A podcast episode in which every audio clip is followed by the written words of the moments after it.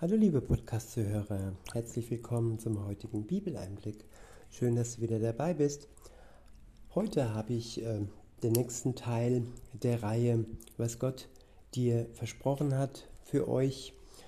Und ich lese diese Verse aus dem kleinen Büchlein von David Wilkerson mit dem Titel Was Gott dir versprochen hat. Erschienen ist es im Asaf Verlag und ja, dort könnt ihr dann selbst nachlesen.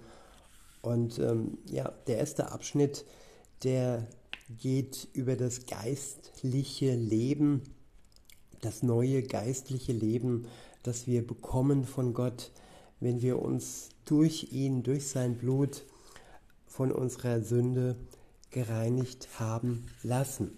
Das war der erste Unterteil und heute geht es zum nächsten Teil. Da geht es um das Geschenk, das wir von Gott bekommen, nachdem wir von unserer Sünde durch sein Blut gereinigt wurden. Dann bekommen wir nämlich das unvergängliche Leben als Geschenk. Insofern sind es zwei Geschenke. Zuerst vergibt er uns unsere Schuld und reinigt uns durch sein Blut und das bekommen wir ja schon ohne Vorleistung, nur ja mit der Bereitschaft anzuerkennen, dass wir vor ihm schuldig geworden sind und auf uns Schuld geladen haben. Dazu müssen wir ja keine Geldsumme zahlen oder erstmal beweisen, dass wir gut sein können. Nein, das können wir nicht ohne ihn und seinen Geist, sondern einfach die Einsicht und die Ehrlichkeit, ist nötig, mehr nicht. Und wenn wir dann gereinigt sind, ja, dann steht das unvergängliche Leben vor uns. Und darum geht es dann jetzt im Abschnitt B. Der erste ähm, Vers, der diesen Abschnitt überschreibt, der lautet, denn Gott hat die Welt so geliebt, dass er seinen eingeborenen Sohn gab damit jeder, der an ihn glaubt, nicht verloren gehe, sondern ewiges Leben habe. Ja, er habe es und er bekommt es, wenn er, wenn du, liebe Zuhörerin, lieber Zuhörer, an Jesus Christus, den Sohn Gottes, glaubst, an das, was er für dich und für die Menschheit getan hat am Kreuz und dass er danach auferstanden ist am dritten Tage. Der nächste Vers steht im Johannes Evangelium im Kapitel 6 und ich lese sowie eben auch den ersten Vers aus der Schlachterübersetzung, Kapitel 6, Vers 47. Dort steht, Wahrlich, wahrlich, ich sage euch, wie an mich glaubt, hat ewiges Leben. Ja, hier steht nicht, der muss sich es erst verdienen, wenn er an Jesus Christus glaubt. Nein, er hat es dann sozusagen in der Tasche. Der nächste Vers steht im Römerbrief im Kapitel 6. Es ist der Vers 23 und ich lese ihn euch äh, aus der revidierten Elberfelder Übersetzung vor. Dort steht, denn der Lohn der Sünde ist der Tod. Die Gnadengabe Gottes aber ewiges Leben in Christus Jesus, unserem Herrn. Ich wiederhole, denn der Lohn der Sünde ist der Tod. Die Gnadengabe Gottes aber ewiges Leben in Christus Jesus, unserem Herrn. Ja, das ewige Leben ist eine Gnadengabe. Wir bekommen es aus der Gnade Gottes heraus, weil wir an ihn glauben. Und ja, die Gabe, wenn man das so ausdrücken möchte, der Sünde, wenn wir uns an ihr festhalten und nicht ja bereit sind, Buße zu tun, der Lohn der Sünde ist der Tod. Der nächste, Abs äh, der nächste Vers steht im Johannesevangelium und zwar im Kapitel 5. Es ist der Vers 24 und ich lese ihn aus der revidierten Elberfelder Übersetzung. Dort steht, Wahrlich, wahrlich, ich sage euch, wer mein Wort hört und glaubt, wer mein Wort hört und glaubt dem, der mich gesandt hat, der hat ewiges Leben und kommt nicht ins Gericht, sondern er ist aus dem Tod in das Leben übergegangen. Ich wiederhole, wahrlich, wahrlich, ich sage euch, wer mein Wort hört und glaubt dem, der mich gesandt hat, nämlich äh, dem Vater, der hat ewiges Leben und kommt nicht ins Gericht, sondern er ist aus dem Tod in das Leben übergegangen. Ja, der Tod hat keine Kraft mehr über uns, wenn wir an Jesus Christus glauben und wir sind hinübergegangen, übergegangen ins ewige Leben. Dieses Erbe besitzen wir, sobald wir an Jesus Christus glauben. Auch wenn der Tod, der irdische Tod aufgrund unserer Schuld uns noch ja, trifft, heißt das aber nicht, dass wir das ewige Leben verlieren können, wenn wir zu Lebzeiten an unserem Glauben an Jesus Christus festhalten. Weiter heißt es, beziehungsweise der nächste Vers steht im Johannesevangelium im Kapitel, äh, Kapitel 17. Es ist der Vers 3 und ich lese aus der Luther-Übersetzung. Dort steht, das ist aber das ewige Leben, dass sie dich, der du allein wahrer Gott bist, um den du gesandt hast und den du gesandt hast, Jesus Christus, erkennen. Ich wiederhole, das ist aber das ewige Leben, dass sie dich, der du allein wahrer Gott bist und den du gesandt hast, Jesus Christus, erkennen. Ja, Gott erkennen, im Gott den Vater und in Jesus Christus, seinem Sohn. Nur wer sie erkennt, der hat das ewige Leben. Es gibt keine alle Weltreligion und viele sagen, ja gut, es ist egal, ob ich an Jesus glaube, an Mohammed glaube oder an Buddha glaube, alle Wege führen zu Gott. Nein, das ist ein Trugschluss. Nur der Glaube an Jesus Christus führt zum ewigen Leben. Und alle anderen sogenannten Glauben und Religionen führen in den Tod.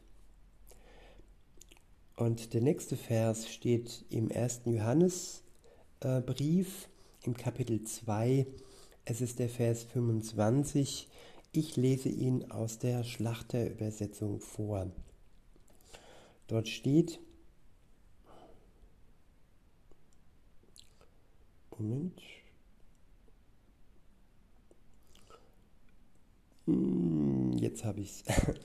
Und das ist die Verheißung, die er uns verheißen hat, das ewige Leben. Ich wiederhole.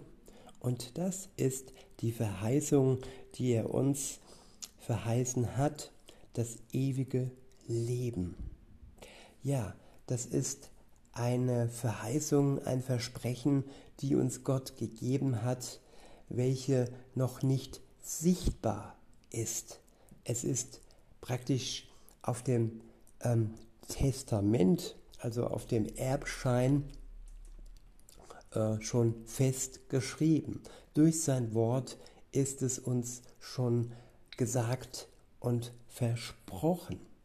Und wir werden es sehen, ja, wenn Jesus Christus wiederkommt und wir entweder noch am Leben sind zu dieser Zeit oder wir dann von den Toten auferstehen werden und dann werden wir das ewige Leben wirklich spüren, weil wir bekommen dann einen neuen Körper der Marke Himmel und das alte Leben ist dann vergangen.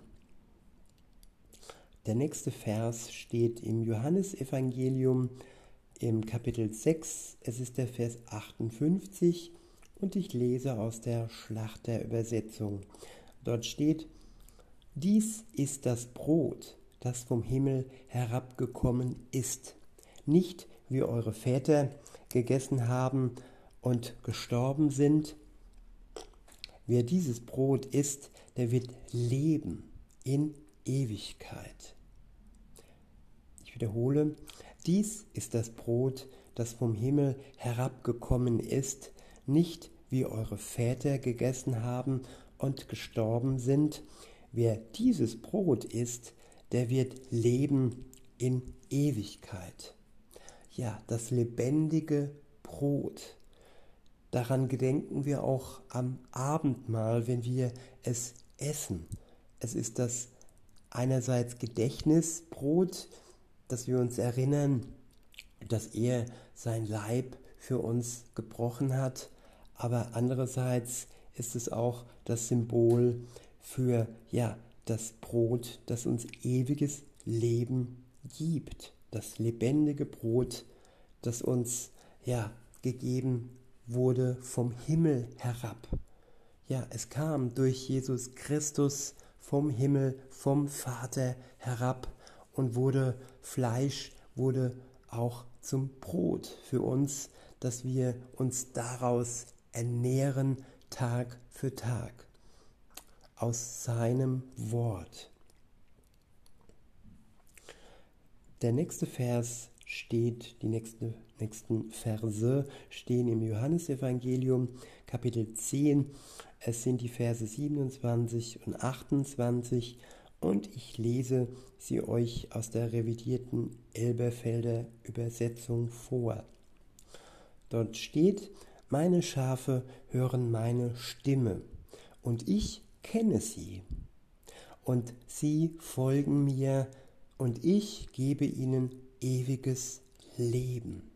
Und sie gehen nicht verloren in Ewigkeit und niemand wird sie aus meiner Hand rauben. Ich wiederhole, meine Schafe hören meine Stimme und ich kenne sie und sie folgen mir. Und ich gebe ihnen ewiges Leben und sie gehen nicht verloren in Ewigkeit und niemand wird sie aus meiner Hand rauben. Ja, weltliche Schafe kann man rauben, aber wer den guten Hirten an seiner Seite hat, der ja kann gewiss sein, dass das ewige Leben, das er von Gott bekommen hat, ihm nicht geraubt wird. Er ist Gottes Besitz und nicht mehr im Besitz des Bösen, des Teufels, dem der Rest der Welt folgt und seine bösen Befehle ja in die Tat umsetzt. Wenn wir mit Gott unterwegs sind, dann setzen wir sein Wort durch seinen Geist in die Tat um. Und das sind die Taten, die wir aus Dankbarkeit heraus tun, nicht weil wir gute Menschen werden wollen und denken, dadurch gerettet zu werden. Nein, wir sind es alleine durch den Glauben an Jesus Christus. Alleine dadurch, dass wir Jesus kennen und er uns kennt, unsere Stimme kennt und wir ihm folgen. Der nächste äh, Vers steht im ersten Johannesbrief im Kapitel 5. Es ist der Vers 11 und ich lese aus der Übersetzung Schlachter. Dort steht, und darin besteht das Zeugnis, dass unser Gott ewiges Leben gegeben hat. Und dieses Leben ist in seinem Sohn. ja, aus Jesus strömt ewiges Leben. Durch den Glauben an ihm werden wir auch ewig leben und es wird dann ja in uns sichtbar sein, wenn Jesus wiederkommt, die Toten auferstehen oder wir noch am Leben sind, dann bekommen wir das ewige Leben. Und das irdische ist dann vorbei. Der nächste Vers steht im 1. Johannesbrief, Kapitel 5. Es ist der Vers 13. Dort steht, dies habe ich euch geschrieben, damit ihr wisst, dass ihr ewiges Leben habt, die ihr an den Namen des Sohnes Gottes glaubt. Ja, wir können es lesen, damit wir wissen, dass wir ewiges Leben haben. Weiter heißt es, beziehungsweise der nächste Vers steht im Titusbrief im ersten Kapitel, es ist der Vers 2 und ich lese ihn aus der Übersetzung Hoffnung für alle. Dort steht, wir hoffen auf das ewige Leben, das Gott uns zugesagt hat, noch ehe die Welt bestand. Und Gott lügt nicht.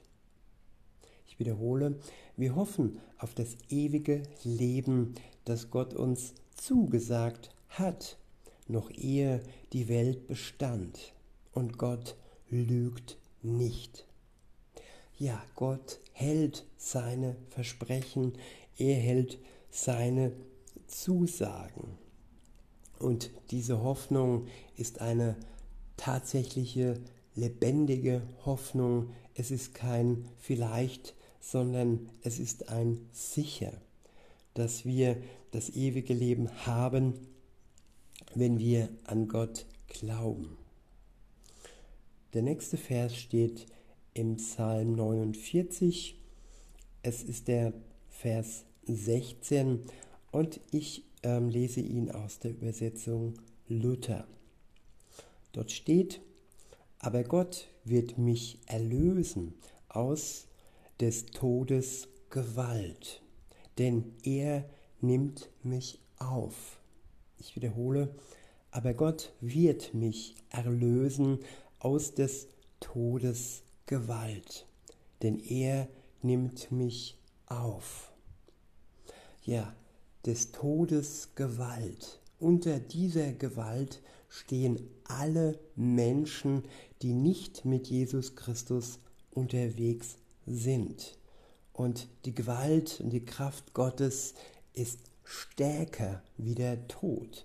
Er, der Tod, wurde besiegt am Kreuz und hat keine Macht mehr über die, welche an Jesus Christus glauben. Dadurch, durch den Glauben, verliert der Tod die Macht über ihr Leben. Und Gott wird uns aufnehmen. Wir sind sicher, können uns sicher sein, dass er uns in sein Reich aufnehmen wird. Wir haben schon ein Wohnrecht als Jesus zurück in den Himmel zum Vater ging, hat er das für uns klar gemacht. Der nächste Vers steht im Römerbrief im achten Kapitel. Es ist der Vers 11 und ich lese ihn euch aus der Lutherbibel vor. Dort steht, wenn nun der Geist dessen, der Jesus von den Toten auferweckt hat, in euch wohnt, so wird er, der Christus von den Toten auferweckt hat, auch eure sterblichen Leiber lebendig machen durch seinen Geist, der in euch wohnt. Ja, der Geist Gottes, der in uns wohnt, sobald wir eine Beziehung mit Jesus eingehen. Er ist das Siegel, er ist der Beweis in uns, den wir spüren können, der uns erklärt, der uns hilft, der uns stärkt. Es ist kein Beweis, der jetzt so ja 100% sichtbar ist, aber er ist für uns spürbar und auch für die um uns herum, wenn wir die Liebe in uns tragen, die der Geist Gottes in uns ausgießt, dann ist er auch spürbar. Ich wiederhole, wenn nun der Geist dessen, der Jesus von den Toten auferweckt hat, in euch wohnt, so wird er, der Christus von den Toten auferweckt hat, auch euch, auch eure sterblichen Leiber lebendig machen durch seinen Geist, der in euch wohnt. Ja, der Geist Gottes macht unsere sterblichen Leiber ähm, wieder wach. Er macht Leben da, wo der Tod über den Leib geherrscht hat. Der nächste Vers steht im Johannesevangelium im 11. Kapitel. Es ist der Vers 25. Ich lese ihn euch aus der Übersetzung Hoffnung für alle. Dort steht, ich bin die Auferstehung und ich bin das Leben. Wer an mich glaubt, der wird leben, selbst wenn er stirbt. Ja, selbst wenn wir sterben, werden wir leben durch den Glauben an Jesus Christus. Der Tod hat keine Macht mehr über den Gläubigen, der an Jesus glaubt. Der nächste Vers steht im zweiten Korintherbrief im vierten Kapitel. Es ist der Vers 14 und ich lese ihn euch aus der Übersetzung Hoffnung für alle. Dort steht, wir wissen, Gott, der Jesus vom Tod auferweckt hat, wird auch uns auferwecken. Dann werden wir mit euch gemeinsam vor Gott stehen. Ja, wir wissen es durch sein Versprechen, durch sein Wort, dass wir gemeinsam vor Gott stehen werden. Der nächste Vers steht im ersten Thessalonicher Brief im vierten Kapitel. Es ist der Vers 14 und ich lese ihn aus der Übersetzung Hoffnung für alle. Dort steht, wenn wir glauben, dass Jesus gestorben und auferstanden ist, so dürfen wir auch darauf vertrauen, dass Gott alle auferwecken wird, die im Glauben an Jesus Christus gestorben sind. Wenn er wiederkommt, werden sie dabei sein. Ja, wir sind dabei. Wir sind direkt in der ersten Reihe und wir müssen keine Angst haben vor dem Gericht Gottes, denn er hat uns befreit, erlöst und ja, wir können uns freuen. Der nächste Vers steht im zweiten Timotheusbrief im ersten Kapitel. Es ist der Vers 10. Ist, äh, ich lese ihn euch aus der Übersetzung Schlachter vor. Dort steht, Jetzt aber geoffenbart worden, jetzt aber geoffenbart worden ist durch die Erscheinung unseres Retters Jesus Christus, der dem Tod die Macht genommen, aber Leben und Unvergänglichkeit ans Licht gebracht hat durch das Evangelium. Ich wiederhole, jetzt aber geoffenbart worden ist durch die Erscheinung unseres Retters Jesus Christus. Ja, es wurde im Alten Testament angekündigt und es wurde durch Jesus Christus, durch, seinen, durch sein Erscheinen offenbart. Es war sichtbar. Das Wort wurde Mensch, wurde Fleisch und für uns dann auch am Ende Nahrung und Brot. Und ja, und so ist der Tod, ist dem Tod die Macht genommen. Und das Leben wird für die zur Unvergänglichkeit, die an Jesus Christus glauben. Ja, und das durch das Evangelium, durch sein Wort. Der nächste Vers steht Die nächsten Verse stehen im Römerbrief im Kapitel 5. Es sind die Verse 10 und 17. Ich lese aus der revidierten Elberfelder Übersetzung vor. Dort steht, denn wenn wir, als wir Feinde waren, mit Gott versöhnt wurden durch den Tod seines Sohnes, so werden wir viel mehr, da wir versöhnt sind, durch sein Leben gerettet werden. Denn wenn durch die Übertretung des einen, hiermit ist Adam gemeint, der Tod durch den einen geherrscht hat, so werden viel, so werden viel mehr die, welche den Überfluss der Gnade und der Gabe der Gerechtigkeit empfangen, im Leben herrschen durch den einen Jesus Christus.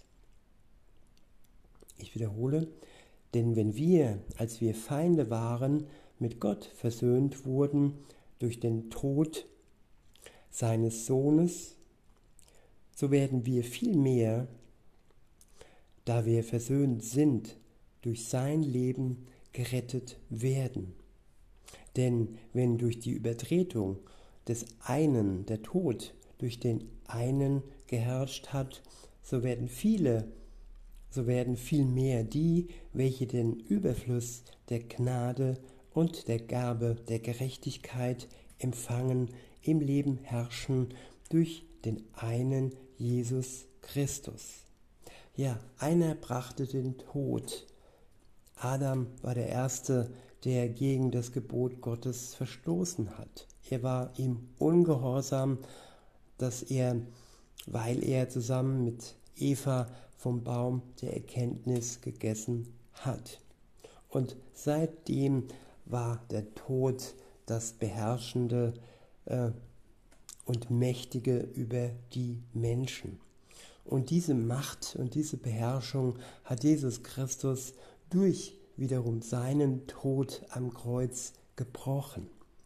Und so haben wir Gerechtigkeit nur durch seinen Tod und können so im Leben herrschen über die Sünde und sie wird uns selbst nicht mehr beherrschen können, wenn wir widerstehen und wenn wir es nicht zulassen durch die Kraft des Heiligen Geistes, dass ja, wir sie erneut in unserem Leben ja, äh, sich über uns bestimmen lassen. Der nächste Vers steht im Römerbrief Kapitel 6, es ist der Vers 23. Ich lese ihn aus der Lutherbibel vor. Dort steht, die Gabe Gottes aber ist das ewige Leben in Christus Jesus, unserem Herrn. Und wiederum der nächste Vers steht im Hebräerbrief im neunten Kapitel. Es ist der Vers 15 und ich lese ihn aus der Übersetzung Hoffnung für alle vor. Dort steht, so hat Christus den neuen Bund zwischen Gott und uns Menschen vermittelt.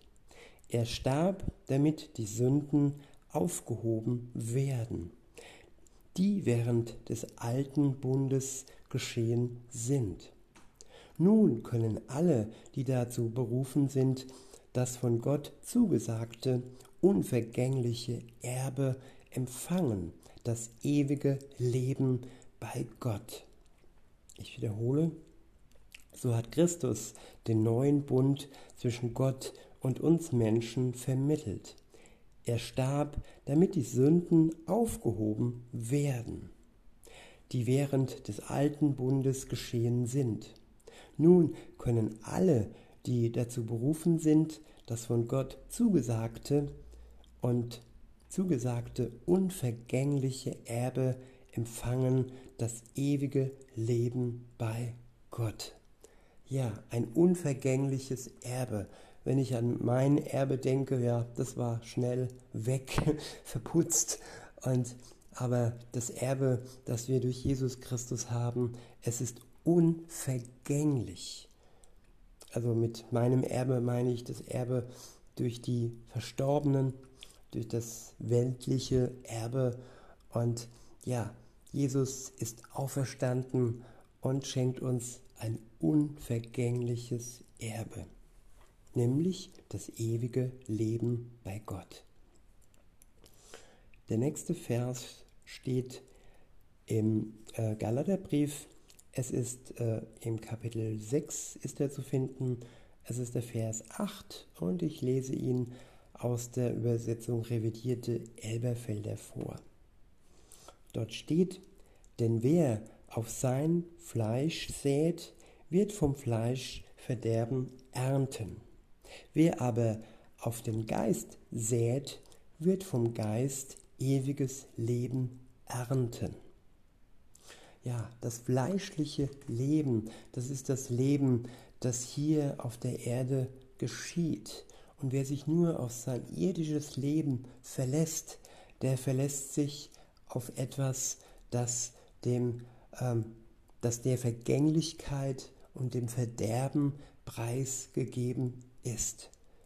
Und wer sich auf das geistige neue Leben verlässt, das uns Jesus durch sein Erbe gegeben hat, das zwar noch nicht ganz erfüllt ist, aber das durch sein Wort bestätigt und versprochen ist, der wird ewiges Leben ernten.